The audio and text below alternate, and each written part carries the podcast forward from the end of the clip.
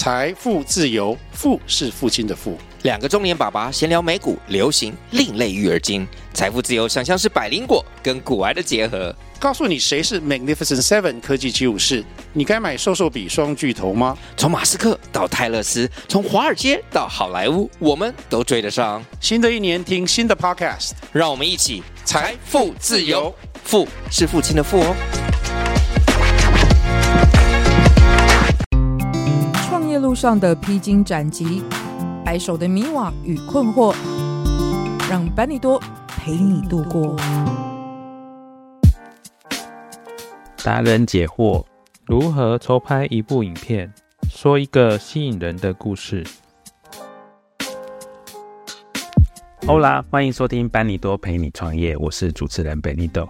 之前我们曾经邀请过伊美玛的一中来跟大家分享他们做纪录片的一些创业的经验，但是因为一中毕竟他有很多关于影音制作方面的能力，在一个影音当道的年代啊，我觉得所有的创业者也要对于怎么样去掌控影音的素材来跟你的消费受众沟通，也是一个必要的一些技能。所以，我们今天呢，再特别邀请一中呢，再来跟大家分享。我们欢迎一中。Hola，我是一中。我们上次聊到了你拍纪录片的一些经验，其实我们现在在平常生活当中，不管在社群、在 YouTube、到电影院、在电视上等等，我们看过很多很多的影音的东西啊。那对你们来说，他们有怎么样的种类的不同吗？我觉得可以先从好，第一个就包含了长片、剧情长片啊、纪录片，那当然就有长片、短片。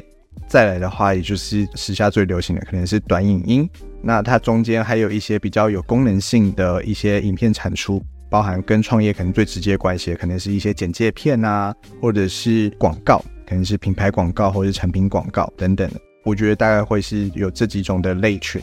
那再来另外一个的话是观影的平台也需要考虑，可能从最传统的影院或是一个播映的方式。然后再来是在家中，还可能是在电视，然后以及手机、平板，不同的媒材也会影响到影片最终呈现的效果。所以除了影片的种类之外，也要考虑到它播放的平台。那在制作一部影片来说啊，像每次看完电影之后，后面那个名单非常大的一大串呢、那这里面有没有哪一些角色对你们来说是很关键？就是任何影片一定是需要的一些成员呢？制作一部影片的话，我们可以先从所谓的主创团队的这个概念来讲好了。也就是在制作一部影片，它在最开始的时候，哪些人是很需要进来，甚至是能进来会更好的一个状态。第一个就包含导演跟编剧，那同时依据案型的不同，可能还会有编导。就是它是一个综合的一个分工，那另外一些就是所谓的制片，你可以把它想成是做影片的一个专案经理，那它可能包含前期的经费来源，那对应的可能是预算，然后以及拍摄中期的整个执行跟后期剪接等等资源的一个分配。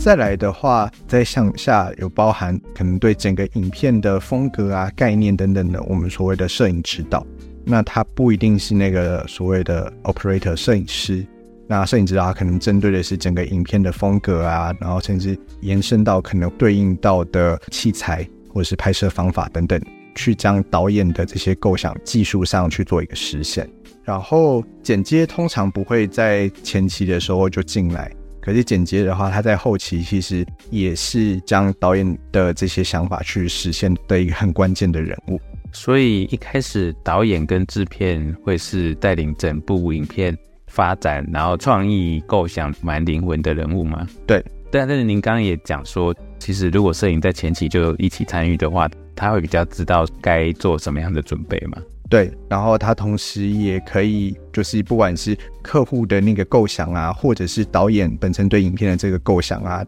如何实践上，他可以给予很明确的，可以帮他想方设法。哦，但是一般我们其实不管看电影啊、电视制作啊，比较少看到摄影指导，就是他比较不容易被带到荧幕前。我们大概听到就是导演呐、演员呐、制片呐、可能偶尔还会看到摄影，但是摄影指导通常比较少见。感觉他好像是摄影师的进阶版，因为他要非常了解摄影，能够做到什么境界，然后告诉摄影师说我希望怎么做，这样子，有一点像是扮演导演跟制片跟摄影当中的那个沟通的桥梁。对，他主要是在影像部门这部分。嗯，但因为我也必须说啊，就是在不同的案子的规模会分得更加的细致。那如果在比如说短影音程度方面的制作啊，或者是我们平常接触到比较小规模的案子的制作的话，这些人员之间彼此是会兼职的，所以一个人有时候也会身兼多职嘛。对，没错，也会身兼多职。刚刚既然讲到了短影音，我想很多初创业的人应该会比较容易先从短影音开始接触啊。如果今天我要制作一部短影音的话，事前大概有哪些准备工作？呃，我觉得一部短影音或者是一部跟创业或者是跟公司相关的一个影片，要准备的事情包含了第一个是预算，我们想要用多少的钱去做到这件事情，那这也会影响到是说要自己做，还是说你想要找人来执行，这是一件事情。另外一个事情是你对自己要做这支影片的对象，然后你想要呈现的主题是什么，会要有一个基本的认识，最好是清楚的认识。对，因为我过去曾经接过算是政府部门的一个案子，然后那个案子呢是要帮非常多家台湾的中小企业去拍他们的影片，然后他们可以选是需要做公司简介片。还是要做产品的影片，我们那时候好像做了二三十家吧，还是超过。那我们就遇到很多的情况是，客户说我想要做影片。可是他连要做什么东西都还很不清楚，因为有太多的人想要在一支影片就把所有的事情讲完，就是说哦，某某公司，然后坐落在某一个地方，然后创办人有什么样的初心，然后我们推出了什么样的产品，这个产品又有什么样的功效，团队都是在很开心的气氛下工作，然后真的很棒，希望你们支持我。像这样子的影片，不是观众会想看的影片，而且他的观众也很不明确。我觉得最明确的应该就是老板可能想看吧，就是那个企业主自己会想看，甚至可能员工都不是很想看的这样子的影片。但我们的确遇到很多这样子的一个情况。同时，我刚刚也提到说，你要对自己的产品有个了解。的原因是我们也有接触到某一些产业，也是在刚刚那个案子里面，但是那个产业是只能出口的产业，只能出口，但是他们需要拍一个中文的影片。哦。我可以讲细一点的话，他是做游艺场的那个机台，是像怎么吃饺子打火机那个，对，台湾不能使用嘛，所以对，只能够卖给国外客户，对，他只能卖给国外客户。那他清楚的点，他知道他的 TA 就是国外，所以他的东西他就是要，比如说西文啊，或者是英文啊这样子的一个影片产出，他是了解这一点的。可是我们也会学到是，他会告诉我们什么样的东西对方是在意的，比方说那个机台有什么样的很明确的功能，那我们必须要去展现，然后以及那个产业他们可能习惯的那个风格。会是什么？比方说是很 bling bling 的啊，就是会有一种电子乐啊等等的。那我们这些资讯你就不可能用很文青的方式去做这支影片。那这些东西，呃，当然编导也会有工作要去对这个东西做了解。但是客户如果能更事前就了解你要做什么样的东西，会是非常有帮助。所以其实。拍影片就像我们，如果是以我在传统产业做糖果，我们在开发产品来讲，你必须要很清楚自己的受众是谁，然后你才知道说我到底该做什么样的东西来跟他们做沟通。对你们来讲，影片就是产品嘛，所以如果没有想法，硬要做一个产品出来的话，可能就是花了钱，但是却没有达到自己原来想象中的效果。对，没错。那既然聊到这里，延续刚刚的话题，聊做短影音啊。大概跟大家介绍一下，在这个影片的制作当中，大概有几个大的步骤或是时期要执行呢？嗯，一部影片或是短影片的制作啊，我们可以大致分成三个阶段，也就是前期、拍摄期跟后期、后置期。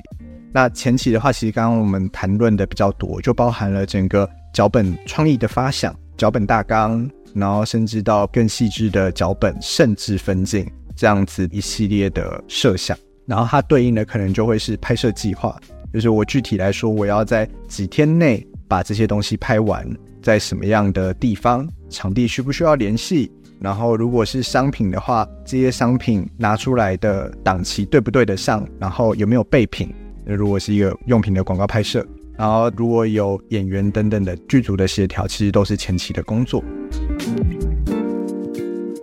那在拍摄期的话呢，也就包含了整个呃现场的控制，包含了拍摄现场的一个准备、秩序管理等等的。整个拍完以后呢，就会进入到后期的作业。那后期我可以讲几个大的分工，第一个是剪接，这应该大家都比较好可以想象。对，大家可以想象。可是剪接呢，它剪的东西呢，其实是一个相对原始的素材。它可能在比如说颜色啊、声音啊，或者是假设它是一个短影音，或者是一些比较酷炫的产品介绍影片，它需要某些的特效。那这些不一定是剪接会处理的，它可能是针对 sequence 的一些剪辑，在包含了调光调色、后期混音，然后以及特效、字幕字卡。大概会有这样几个分工，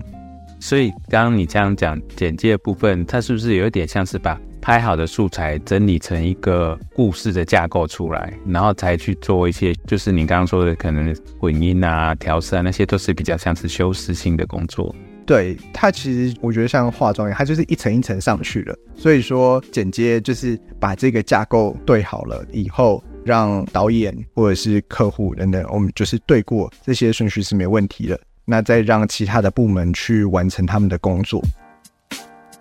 这也会讲到我，比如说我在跟有些小公司在对这件事情，我常会遇到的情况是，他们会希望在一开始的时候就看到颜色也是对的，然后声音也是对的这样子的影片。但其实，在影片制作上，这些坦白说都是成本，而且也不是一个正常的制作方式。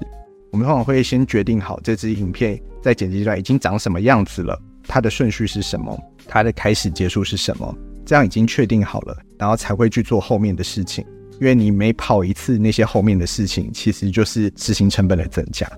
感觉看似影音是一种艺术创作，但是其实它也是很理性的，需要很有逻辑性的去处理的一层一层去完成的事情。对，我想补充一个。因为我们刚刚讲的他的那个状况听起来好像是分工很细致的，但是如果你今天回到是一个可能企业主或是一个小公司，你这样整个听完，你想要自己做的话，我也会建议你照这样子的一个流程去执行你的工作，因为它会更加的有效率。包含比如说我们在讲后期剪接的时候，如果你剪完，然后你整个字幕字卡都套好了，结果你给你的老板或者你的员工或者你的组员看了。然后又要调，又要改剪接，那你等于这些东西你又要重来一次。那仔细想想，那就是非常的嗯没有效率的一件事情。所以照那样子的流程，按部就班的每一个步骤完成，会对整个成果会更有保障。难怪有时候会听到可能某部电影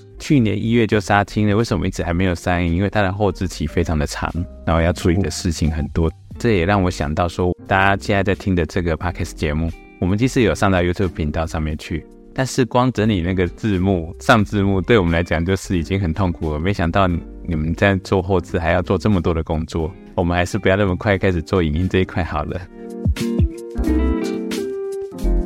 那我好奇的想问一下，因为你也创业了六七年的时间，再加上之前前面有接案。那你有没有遇到过什么样的突发状况？就是这一组的突发状况是说，你拍摄到一半，突然整个要大改，不管是你客户啦，或是因为你拍摄的对象有一些状况呢？哦，这一题其实跟前面那个题目，就是事前我们要准备哪些事情，其实是环环相扣的。嗯，就是我们因为我们讲的是比较一个商业制作的前提的话，你的客户头脑越清楚，越知道什么的情况下。那这个大改的几率本来就会比较低嘛，对，因为对于就是拍片或者是在制作的过程中，比较少会自己发起说我要大改。假设真的发生了，那要么就是换那个执行的团队或者是人员，我觉得这是前面的一个前提。那我们的确有遇到是说，比方说我们接也是一个政府案，然后那个政府案是刚好遇上了